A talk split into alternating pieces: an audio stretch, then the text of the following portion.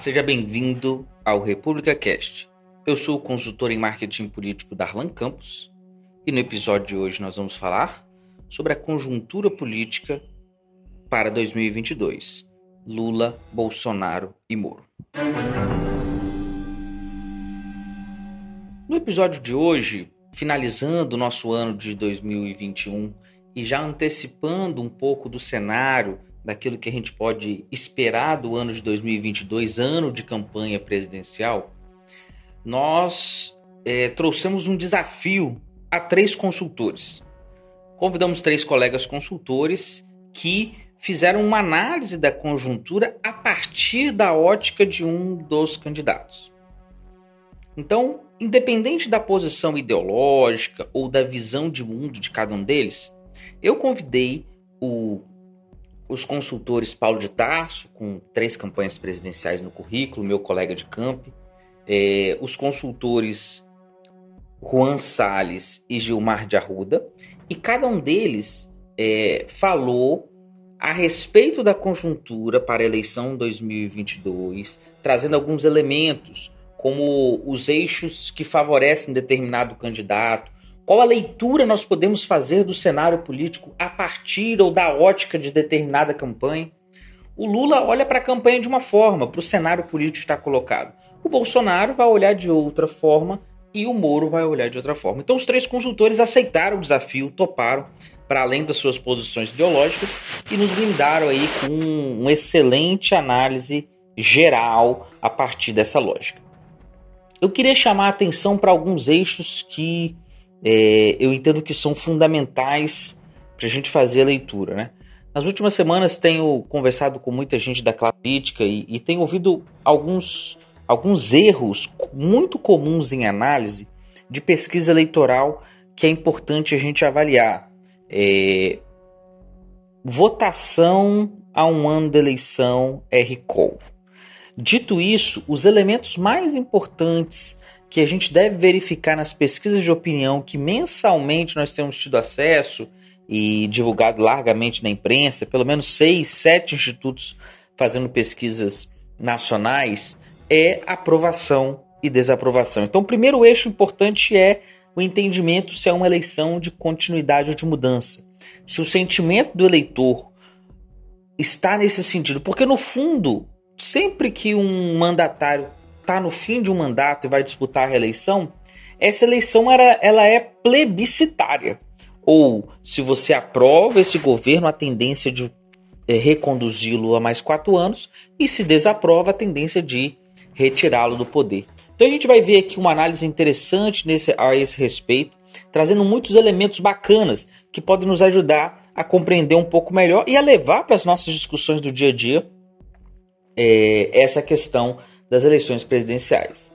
Um elemento, uma variável que eu queria chamar a atenção aqui de todos os consultores e políticos que acompanham o nosso, o nosso podcast é uma hipótese de que a eleição presidencial tome a atenção do eleitor de tal forma que sobre menos atenção menos foco e menos olhar do cidadão comum para com as eleições locais, para com a eleição de deputado, para com a eleição de senador e até de governador.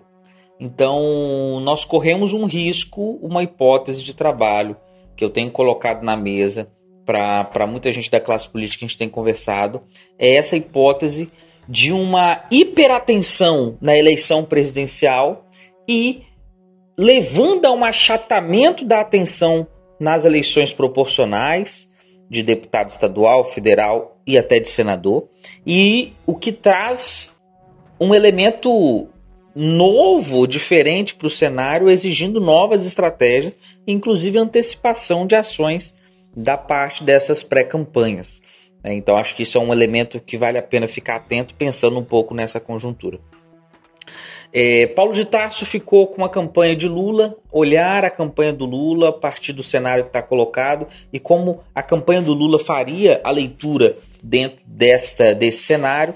Gilmar de Arruda é, vai fazer a análise a partir da lógica da campanha presidencial do atual presidente Jair Bolsonaro e o Juan Salles vai fazer a sua análise a partir da campanha do Moro. Um ponto, um ponto importante aqui é, e que eu acho que, que a grande, a grande contribuição desse episódio é a percepção de que nós não estamos falando de uma ciência exata. Ou seja, o marketing político ele não é uma ciência exata. A estratégia eleitoral ela não é uma ciência exata. Ela se dá a partir de um olhar para a realidade. E a partir do local onde eu lanço esse olhar para a realidade, eu posso ver determinadas coisas e que outros vão ver apenas de outro ângulo.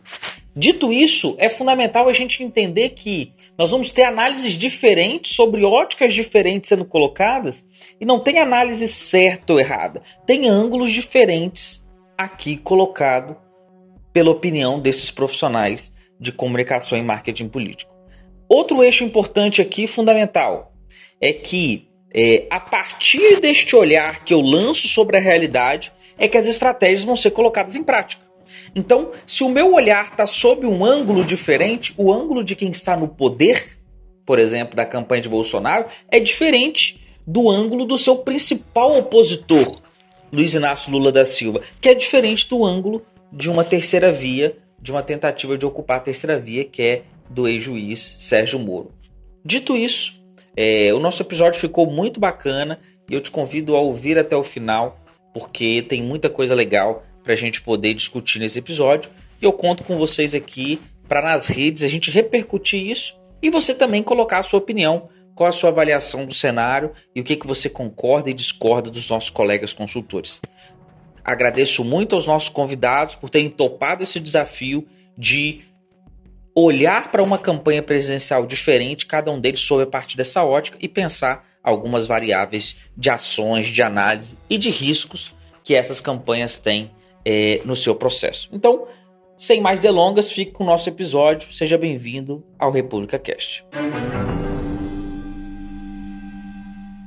E aí, pessoal do República Cast, Darlan, meu querido amigo, companheiro de camp.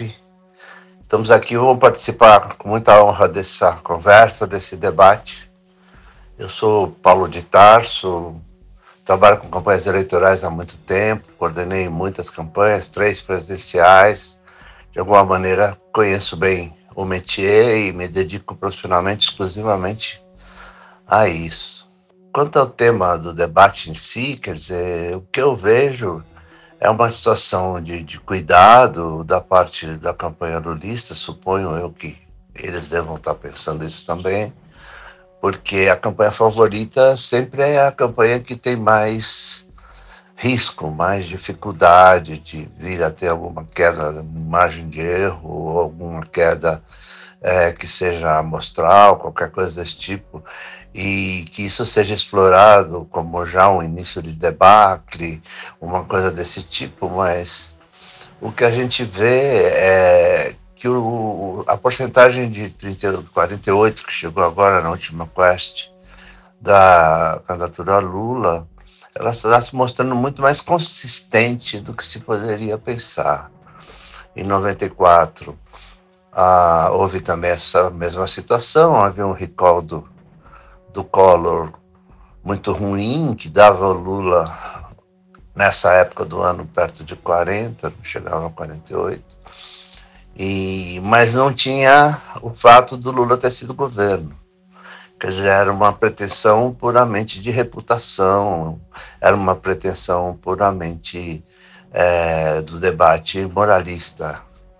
Eu acredito que agora essa é o que deva se repetir ah, nesse cenário. Né? Nós tivemos o golpe lavajatista, que no Brasil já foi aplicado várias vezes, contra o Getúlio Vargas, contra o Juscelino Kubitschek, contra o próprio João Goulart, sempre o mesmo perfil de ação de moralização da política instrumentalizada por parte de uma elite que comanda os meios de formação de opinião, etc.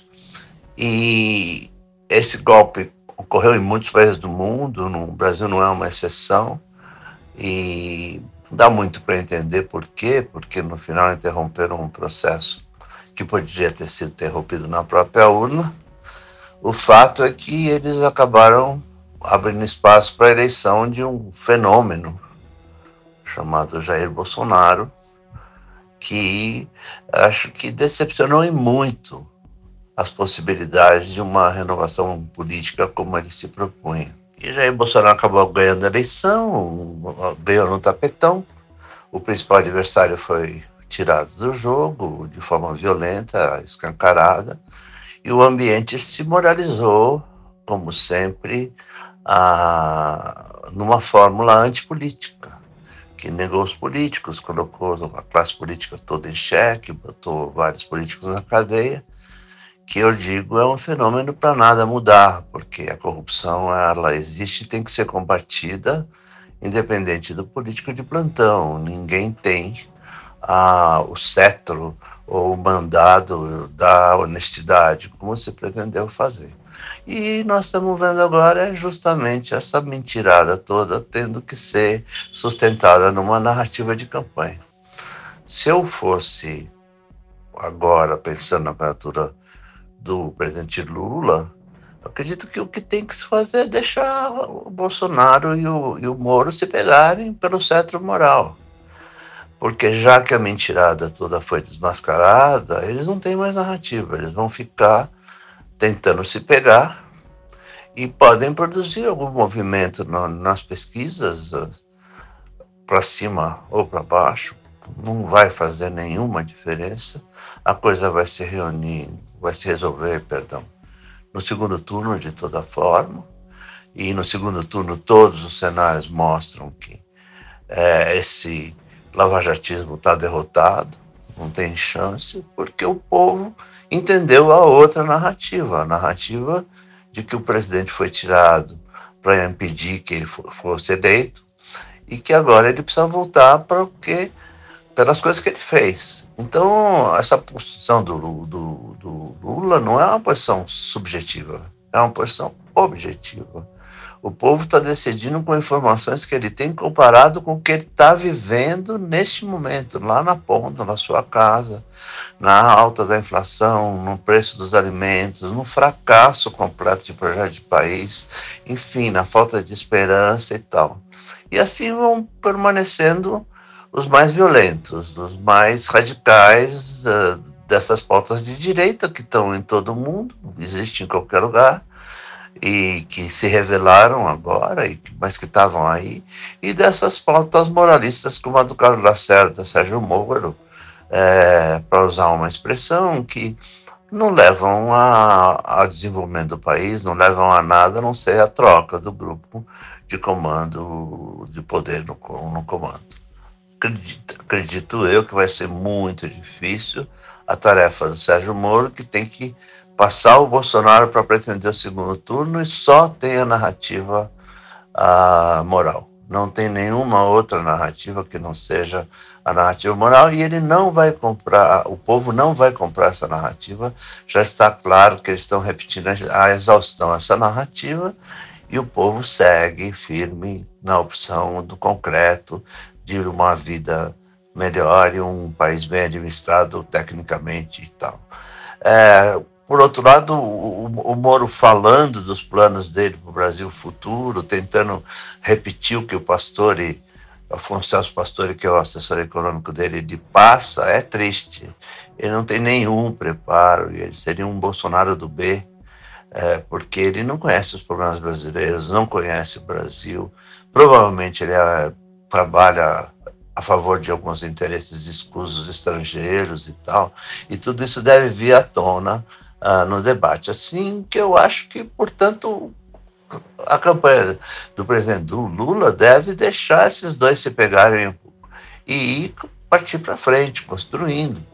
Não cair nesse debate falso é, de forma alguma, uma vez que já foi superada a violência da prisão, a violência do próprio processo e tudo, é que realmente foi doloroso e agora é possível ter cabeça fria para ter foco apenas na conquista do poder e deixar que as pessoas se devorem no andar de baixo é, com argumentos falaciosos, porque o povo brasileiro não aguenta mais e dificilmente vai haver qualquer tipo de ameaça.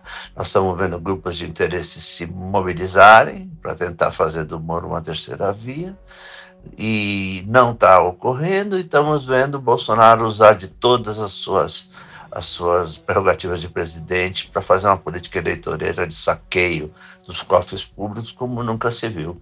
O que agora resta é a gente esperar mais um pouquinho para ver o resultado disso. Talvez movimente para cima ou para baixo o cenário um pouquinho. Talvez, porque é capaz.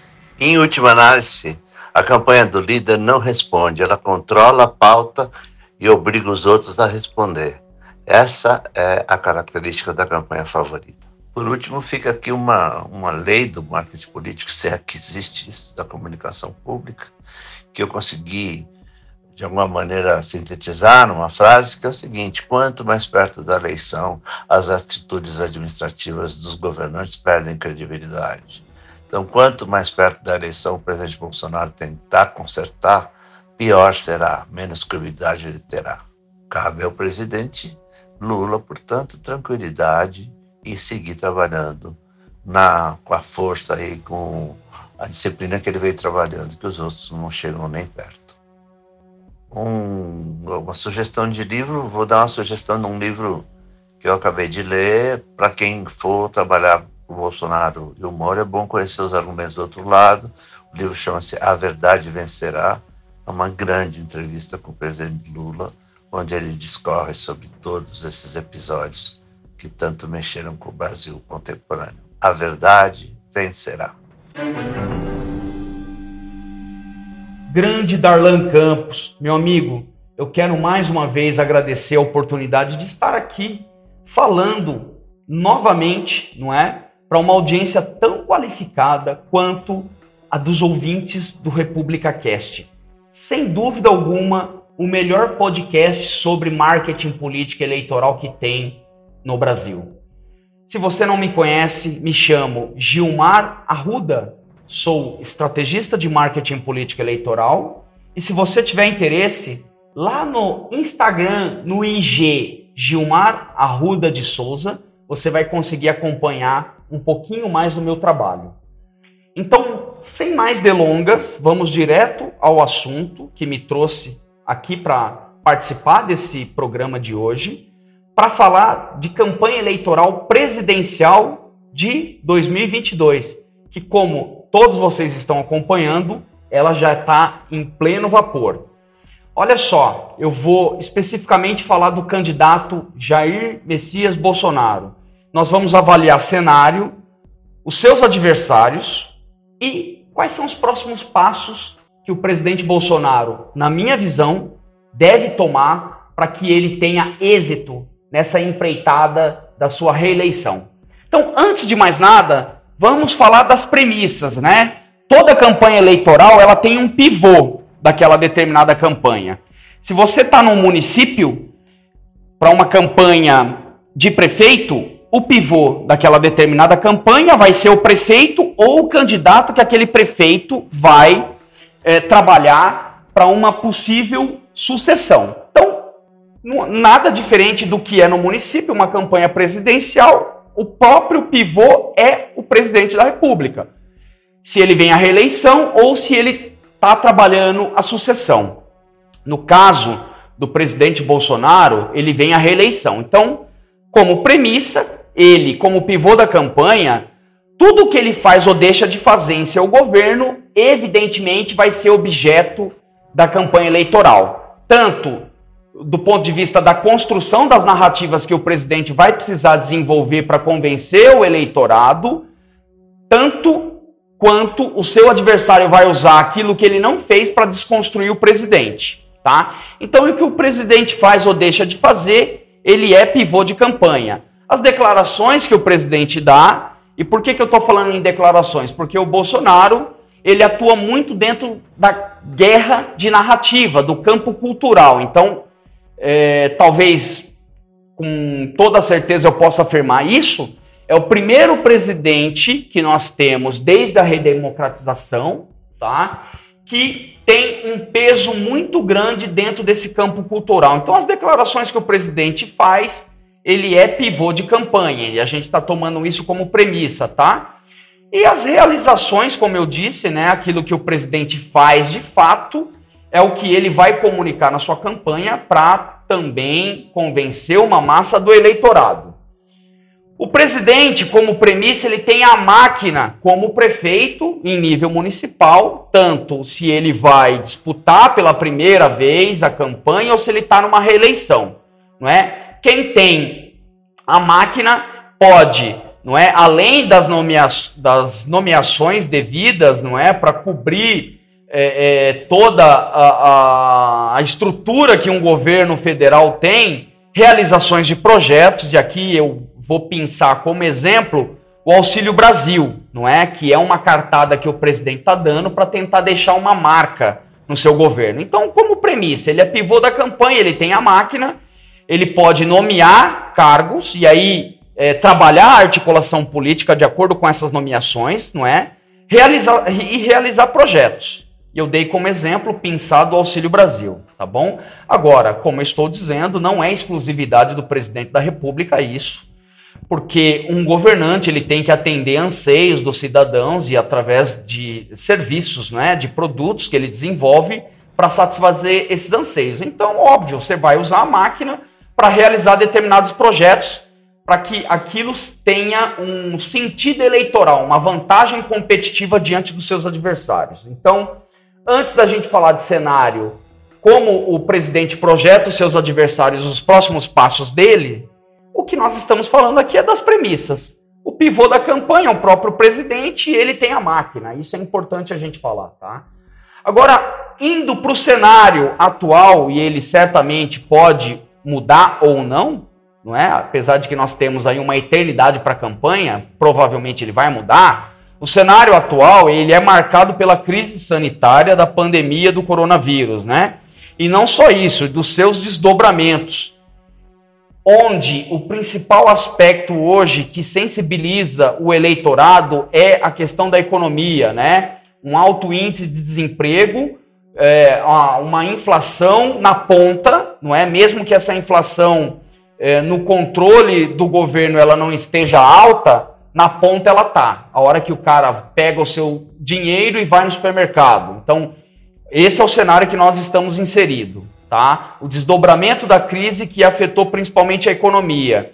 E essa é a principal ameaça que o presidente tem, não é? A questão da crise econômica, que ela se degradou em função da pandemia. Como eu disse, esse assunto é a ordem do dia para o eleitorado. Todo e qualquer candidato que queira subir a rampa do Planalto vai ter que falar sobre economia e como ele vai recuperar a economia no pós-pandemia. Aí tem uma questão que é importante a gente citar novamente, porque desde o início da pandemia, o Bolsonaro sempre disse: a questão da saúde tem que andar junto com a questão da economia, não é? E aí quem patrocinou o Fique em Casa, na visão do presidente, foi os governadores, os prefeitos Brasil afora. Então, aquele bordão de o Bolsonaro tem razão, ele vai ser usado sim durante a campanha eleitoral. Então, esse é o cenário que nós estamos desenhando aqui, né? Um cenário marcado pela crise do coronavírus, o desdobramento em cima da questão da economia, que é a ordem do dia para o eleitorado, que o presidente lá atrás alertou que a economia precisa andar junto com a questão da saúde, e aí o patrocínio é, por parte dos governadores e prefeitos do fique em casa. Então o Bolsonaro ele vai reavivar isso lá na frente. E aí, ó, por mais que ele tenha oscilado ao longo do seu mandato e principalmente agora em, é, ao longo da pandemia, e aí tomando como premissa o que eu falei logo no início aqui da, do nosso bate-papo, né? Tudo que o presidente fala, ele acaba sendo objeto é, de desconstrução por parte dos seus adversários Ainda assim, o presidente tem, podemos cravar, um terço do eleitorado. Então, esse é o cenário, tá? Aí nós temos um outro um terço, que é Lula, e um outro um terço que é nem Lula e nem Bolsonaro, aquilo que nós chamamos de nem-nem. E esse nem-nem vem sendo disputado pela, entre aspas, terceira via. Esse é o cenário que nós estamos inseridos.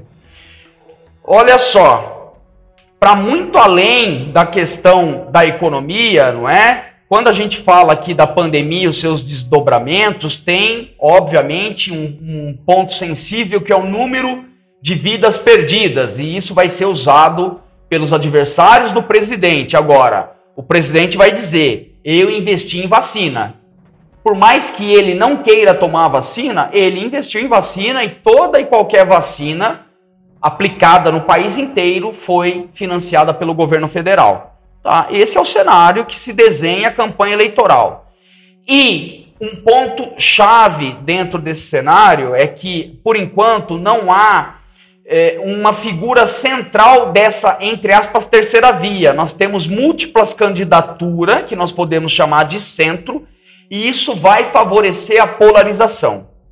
E aí, do ponto de vista dos adversários que o presidente tem, como ele projeta os seus adversários, Aqui, na verdade, a gente tem que usar no singular, porque o adversário é o Lula, não tem outro, tá? O presidente precisa do Lula forte e vice-versa, o Lula precisa do presidente forte.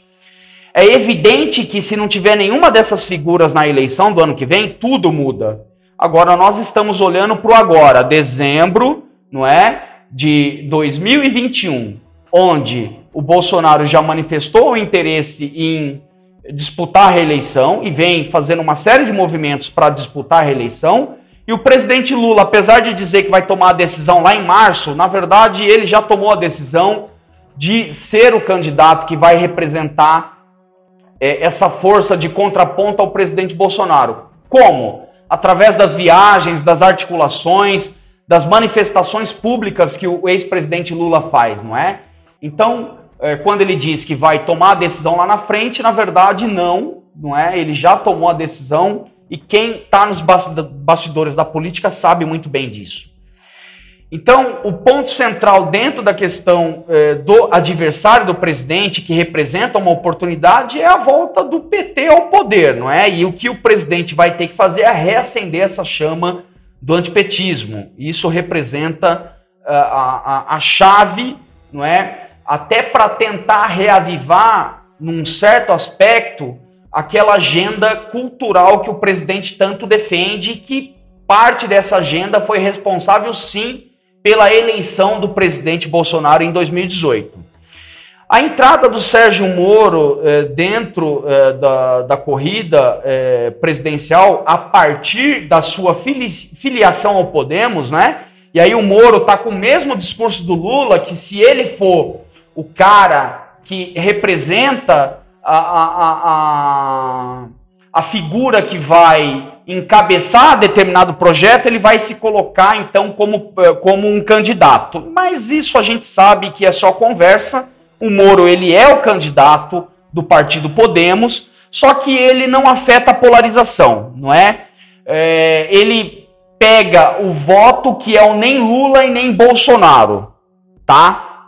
Então, esse é um ponto-chave dentro dessa questão de como o presidente projeta os seus adversários, né? principalmente sempre focado e orientado no antipetismo, que ele vai ter que reavivar essa chama, apesar de que o PT, há seis anos fora do governo, perde força essa argumentação, mas o presidente Bolsonaro vai ter que lá na frente começar a mostrar o que foi a era Lula e Dilma, tá? caracterizada por, é, enfim, muitos adjetivos que ele vai ter que trazer isso à tona para a massa do eleitorado, para mostrar que é melhor ter Bolsonaro do que ter PT novamente no poder. Então, esse é o ponto central dentro dessa questão de como ele projeta os seus adversários. E a entrada do Moro, ele vem, na verdade, para embananar um pouco mais essa chamada terceira via, mas é, não afeta a polarização. Tá? Então, eu vejo uma campanha do ano que vem polarizada entre Lula e Bolsonaro. E o resto é a que sobra, é, fica com Moro, fica um pedaço com João Dória e tantos outros candidatos, o Ciro Gomes e por aí vai. Tá? Então, é, reafirmando que o grande adversário do é, presidente Bolsonaro é o presidente Lula e o foco é manter é, a, a acesa chama da polarização através da guerra cultural e principalmente reavivando é, tudo o que, entre aspas, o governo do PT fez de errado ao longo da era Lula e Dilma. É basicamente isso que vai acontecer, né? E, apesar de impossível, não é? é tentar trazer elementos da campanha de 2018. Nós sabemos que cada campanha eleitoral é única e muitas vezes a gente não consegue é, reproduzir é, aquelas mesmas condições porque o cenário muda. Por exemplo, a pandemia, não é que simplesmente é, alterou completamente uh, toda a questão política. Até então, Bolsonaro vinha, não é, sem nenhum adversário, e aí, ao longo da pandemia, ou também ex-presidente Lula é, teve aí é, decretada, né, a, a, volta dos seus direitos políticos e a possibilidade dele disputar a eleição. Então, isso mudou completamente a, o cenário e como vai se dar a dinâmica da eleição de 2022. Então, o, o, do ponto de vista de como o presidente tem que trabalhar, o foco dele tem que ser em cima de manter acesa a chama da polarização, levar para o campo é, da guerra cultural, não é? É? Mostrar que a questão da economia lá atrás ele avisou que ia acontecer e aí o responsável por é, esse desastre econômico são os governadores e os prefeitos e é, só para elucidar que é, hoje a, a, a questão da pauta de anticorrupção, não é, de combate à corrupção, ela é menos tem menos peso do que teve lá atrás, tá? E por que, que eu estou falando isso? Porque essa é a característica que vai mais é, trazer peso para a campanha de Sérgio Moro o que para ele é uma desvantagem. Por quê? Porque o combate à corrupção ele não tem o peso que teve em 2018. Tá? Então, todos os candidatos vão precisar falar de economia. Então, Bolsonaro já tem o seu argumento, Lula provavelmente vai trazer o que ele fez de melhor ao longo do seu governo e vai esconder completamente todo o, o, o, resto, né, principalmente da era Dilma, daquilo que não deu certo. Então, esse aspecto é importante da gente falar aqui sobre a questão dos adversários.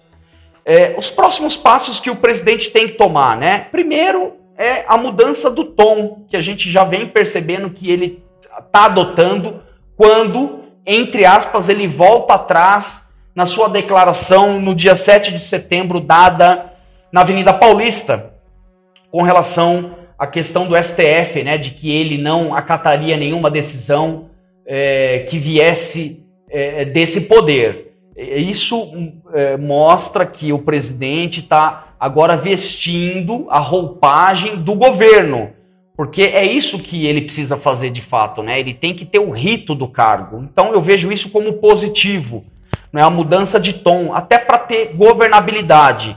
Antes de qualquer coisa, é, por interesses políticos diversos, o presidente tinha que afastar também o risco de um, um, provável impedimento, de um impeachment, né? Então, o próximo passo é esse. Eu acho que ele vai seguir essa linha. Dificilmente nós veremos um Bolsonaro batendo de frente com os outros poderes, porque isso é distração nessa etapa, tá? É, ele precisa fazer uma ampla coalizão, não é? E é, um ditado que ele é comum, não é? é fácil chegar lá, o difícil é se manter, e é isso mesmo, né? Se o foco do presidente é se reeleger, ele precisa ter lá na campanha eleitoral espaço e visibilidade para apresentar suas realizações. Porque se ficar só no campo da guerra cultural, o governo federal tem feito muitas coisas e ele vai precisar de tempo e de espaço para construir narrativas que convençam as pessoas acerca das suas realizações. Tá? E o seu adversário, obviamente, vai trabalhar para mostrar que ele não realizou nada. Então, essa ampla coalizão de, de, de partidos é, que o presidente agora busca tem relação com isso, com ter estrutura para fazer uma campanha, porque o adversário vem forte. Não é? O Lula construindo uma ampla coalizão, potencialmente trazendo Alckmin como uma figura para equilibrar e dar peso não é? Credibilidade é, para Lula. A gente tem o PSDB com Dória, que também vem construindo coalizões. Bolsonaro não pode ficar de fora, ele não teria a menor condição de fazer uma campanha eleitoral é, pela, entre aspas, internet, não é? E é isso, basicamente. Então, essa coalizão vai ser muito importante para ele construir narrativas é, que ajudem ele a desconstruir o seu principal adversário, que é o Lula. Uh, próximo passo, não é? Também tem que pensar na dinâmica de como o jogo é, político é jogado no nosso país, não é? Sem coalizão você não tem palanque. Então o presidente ele vai precisar lançar diversas candidaturas majoritárias nos estados. Então você pensa Nordeste, onde Lula tem vantagem, Bolsonaro vai ter que lançar diversos candidatos a governo do estado, não é? Para ter palanque e para que consiga não só nas casas legislativas estaduais eleger candidatos a proporcional, mas principalmente a federal. Então esse é um foco importante, não é? E coalizão tem relação com isso. Se eu não tenho múltiplas plataformas dentro da minha candidatura em termos partidários, eu não consigo ter capilaridade. Então Bolsonaro precisa construir essa coalizão pensando em como o jogo político é jogado. Não vai se repetir o que foi em 2018, quando uh, por uma questão de legenda, o PSL foi lá e elegeu a segunda bancada, a segunda maior bancada do Congresso, não é? Atrás apenas do PT. Não, dessa vez não vai funcionar assim. Então o presidente vai ter que ter múltiplas plataformas para conseguir ter essa estrutura, até pensando num, num potencial êxito da sua campanha eleitoral em ter governabilidade e não reproduzir os, mesmos, os mesmos problemas que o presidente tem tido ultimamente em Brasília. Tá? Então, o jogo político funciona dessa forma, né? É, e aí, um próximo passo super importante é que quanto mais próximo da eleição, não é, mais o presidente vai ter que manter a, a, a chama da polarização, né, fazendo um contraponto com o presidente Lula. Como? Através da guerra cultural, que é o campo onde Bolsonaro é hegemônico. O presidente Lula ele vai bater muito em cima do, do o, o, seu primeiro e segundo governo, não é? que teve sim índices bons do ponto de vista econômico e depois o desastre com Dilma, mas ele vai esconder o governo Dilma e vai ficar só na era Lula, de fato, dos seus oito anos de governo. E não é em cima da pauta de entrega tangível que o Bolsonaro vai vencer essa guerra. E aí ele precisa trazer o antipetismo. Tem que mostrar tudo o que deu de errado na era Dilma, principalmente, e o que Lula fez de errado e escondeu lá atrás, tá? Como mensalão. Então, é, um campo onde o presidente é hegemônico é o campo da guerra cultural e ele vai ter que trabalhar bastante isso conforme a eleição for se aproximando. E por quê? Porque, óbvio, as pessoas não estão prestando atenção em eleição agora, mas lá na frente elas estarão. E aí o presidente vai precisar de espaço, tempo para mostrar o que ele fez e para desconstruir o seu principal adversário, que é o ex-presidente Lula. Né? E aí, um próximo passo importante, e ele já deu é, um, um, um, um, primeiro passo é, em direção a isso, que é ter uma marca do seu governo. E aí o Auxílio Brasil pode cobrir essa lacuna. Isso está lá em premissas, né? O que o presidente realiza, ele precisa trazer isso como marca. É, sinceramente, até agora eu não vi uma marca que o presidente está deixando, exceto a de dizer que não teve casos de corrupção e, de fato, casos de corrupção gritantes ou nenhum caso de corrupção não aconteceu no governo Bolsonaro. Agora, como essa não é a pauta, a tônica dessa eleição, porque o eleitor está mais sensibilizado com relação à questão da economia, porque perdeu seu emprego, está sem renda, a, a, a, inflação na ponta, aquela inflação de fato do alimento, está ali, não é corroendo o bolso é, do, dos eleitores, o presidente ele vai precisar então deixar essa marca. E essa marca tem relação com o Auxílio Brasil que praticamente quadruplica o que é pago pelo Bolsa Família. Então vamos acompanhar os próximos passos de como tudo isso vai se dar para ver se vai ter efeito, não é? É? tem que ter um controle entre é, o número de pessoas que de fato vão receber esse auxílio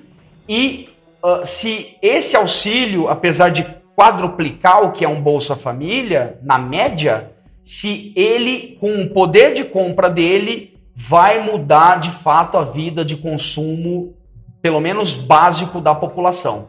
Essa é a questão. E a gente só vai saber a hora que esse negócio estiver de fato rodando nos três primeiros meses do ano que vem. Tá? Então, basicamente isso com relação aos próximos passos. Aí eu quero deixar aqui uma dica cultural. Quero sugerir não um, mas três livros de uma vez só. Livros que, para quem trabalha com marketing política eleitoral, eu acho que são fundamentais. Tá? É, o primeiro em função do, do último acontecimento relevante na política, que foi a filiação do ex-juiz e ex-ministro da Justiça e Segurança Pública, Sérgio Moro, filiação ao partido Podemos, né? Ele lançou um livro, óbvio, isso já é uma peça publicitária para sua campanha eleitoral. Que livro é esse? Contra o sistema da corrupção. Então, eu quero indicar esse livro. Você que tem interesse em marketing política eleitoral, compre e leia esse livro. Outro livro que também acabou de sair do forno aí, o Lula, é, escrito pelo jornalista Fernando Moraes. É um livro que eu indico para você comprar e ler, ter na sua prateleira, tá? Também não é por acaso, é uma peça publicitária para sua campanha eleitoral já do ano que vem. E um outro livro que saiu no ano passado, 2020, do Ciro Gomes, que é Projeto Nacional O Dever da Esperança. Então, três figuras, três atores políticos, é, sendo uma delas central, que é o Lula, os outros dois não tão centrais, mas o Moro, agora, nesse momento, ele já passou o Ciro em intenção de voto, claro que vai sofrer desconstrução, enfim, isso vai oscilar, a gente precisa ver como o Moro vai se sair aí na construção das suas narrativas, principalmente em cima é, é, da capacidade que ele vai ter de é, ser multiplataforma, porque não vai dar para ficar em cima só da questão do combate à corrupção, não é? Então esse número vai oscilar, mas de qualquer forma é também uma figura que está ocupando aí as atenções nesse momento.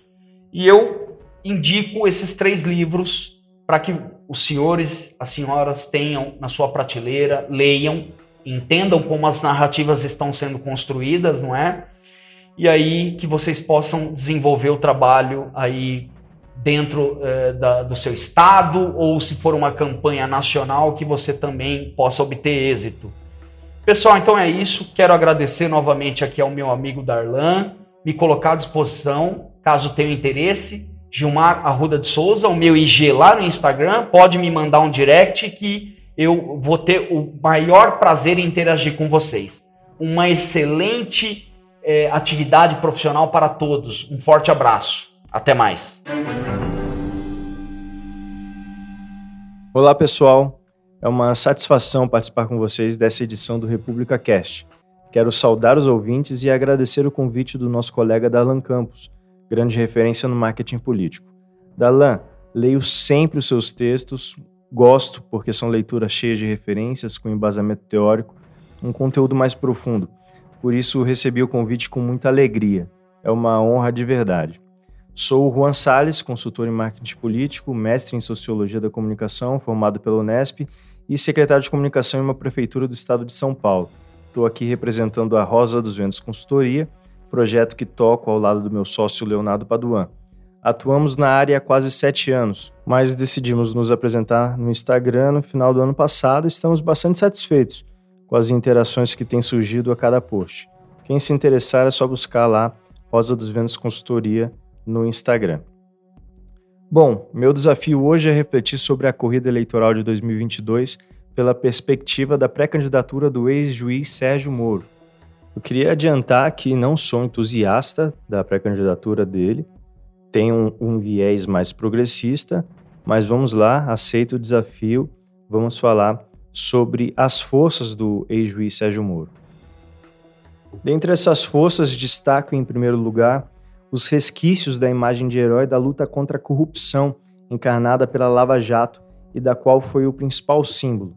Criou-se a imagem do paladino da justiça, incorruptível, implacável, no seu semblante sério, sem o franzido, queixo proeminente, que ordenava conduções coercitivas, constrangia políticos, interrogava ex-presidentes, alguém que não temia os poderosos e que era inspiração à esperança em uma possível subversão de um sistema corrupto.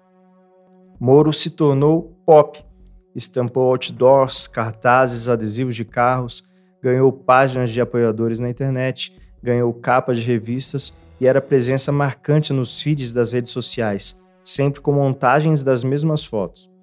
Desde essa época, Moro tem a seu favor a simpatia da mídia, e essa é a sua segunda força. Suas ações e os feitos da Lava Jato eram alardeados em horário nobre pelos grandes veículos de comunicação do país. Com seu retorno à vida pública, após o alto imposto exílio nos Estados Unidos e a declaração da pré-candidatura, setores importantes da mídia se animaram novamente com o personagem e já dão a ele visibilidade positiva relevante, o que com certeza o favorece. Mas há também as fraquezas, vamos a elas. Uma delas é o estigma de trapaceiro, que se deve à anulação das sentenças contra o ex-presidente Lula por suspeição, ou seja, por falta de isenção para julgar. A segunda fraqueza é outro estigma, o estigma de traidor, devido ao rompimento com Bolsonaro e à vitória relativa do presidente em fazer prevalecer sua narrativa contra a de Moro. Apesar do abalo, a popularidade de Bolsonaro não caiu o suficiente após a demissão de Moro, o que foi a prova do apequenamento do ex-juiz durante os meses que passou integrando o governo federal. Além disso, ao deixar o governo, Moro foi anulado politicamente. Sem caneta, sem palanque, sem voz, se mudou para os Estados Unidos e contribuiu pouco ou nada com o país em um momento de grave crise como a pandemia, algo fatal para sua pretensa imagem de herói nacional. Outro ponto que nós podemos acrescentar é que a pauta anticorrupção deixou de ser central para os brasileiros.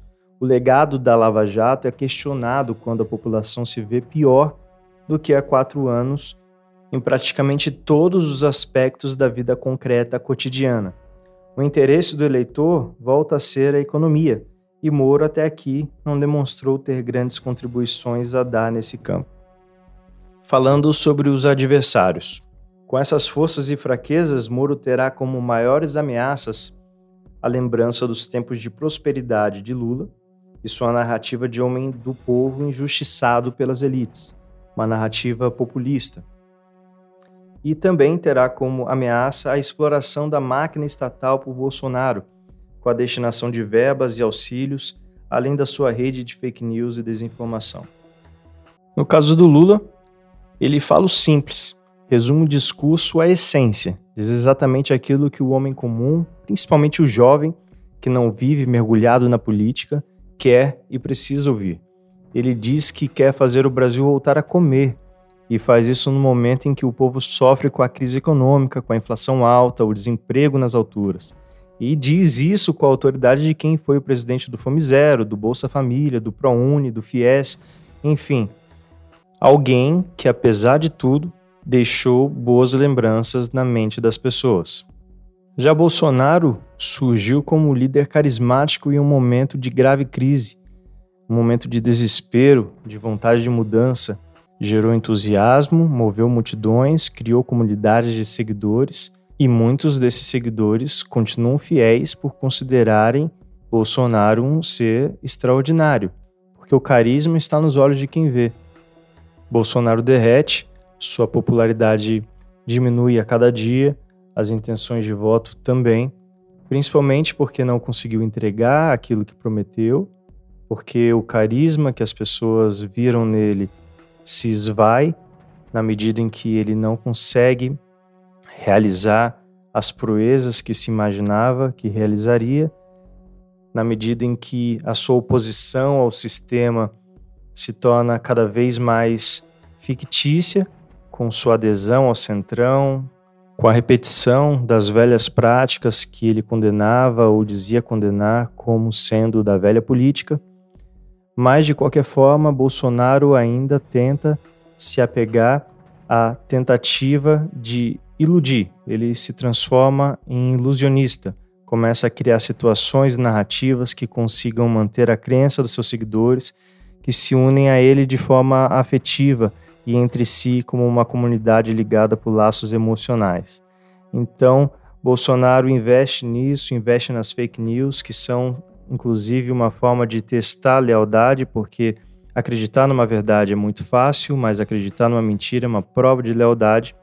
E Bolsonaro também vai se apegar, além das fake news, vai se apegar ao Auxílio Brasil, por exemplo, a nova roupagem que ele mesmo dá ao Bolsa Família, que tanto criticava, e tem a esperança de continuar suportado pelos evangélicos e pelo agronegócio.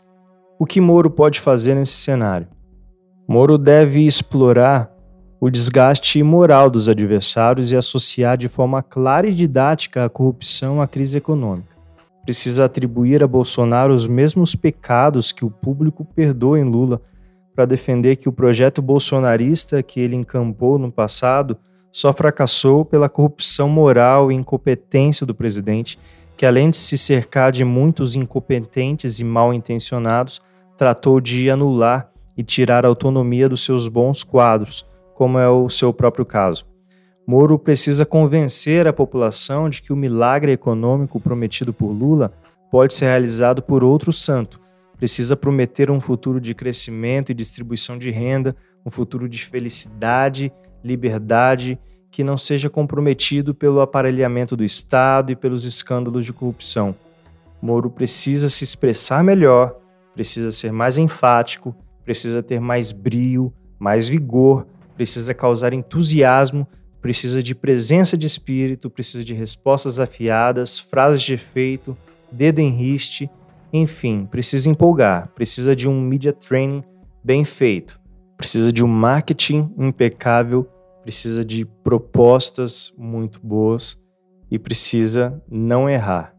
Com esse tempo que me resta, eu gostaria de compartilhar uma dica cultural a minha dica é o filme britânico In the Loop, filme de 2009 que no Brasil tem o nome de Conversa Truncada. É um filme muito divertido, ilustra muito bem a importância da boa comunicação na política.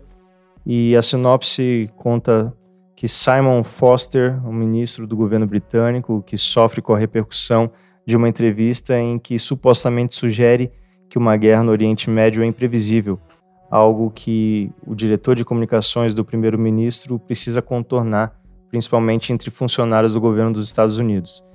Então é um embrólio diplomático, um embrólio dentro do governo, é, político em diversas esferas e sempre tendo a palavra, as palavras, a comunicação como, como cerne da, das situações e muito divertido. É Para quem lida com, com marketing, com comunicação, é, é uma dica que realmente acredito que vai agradar.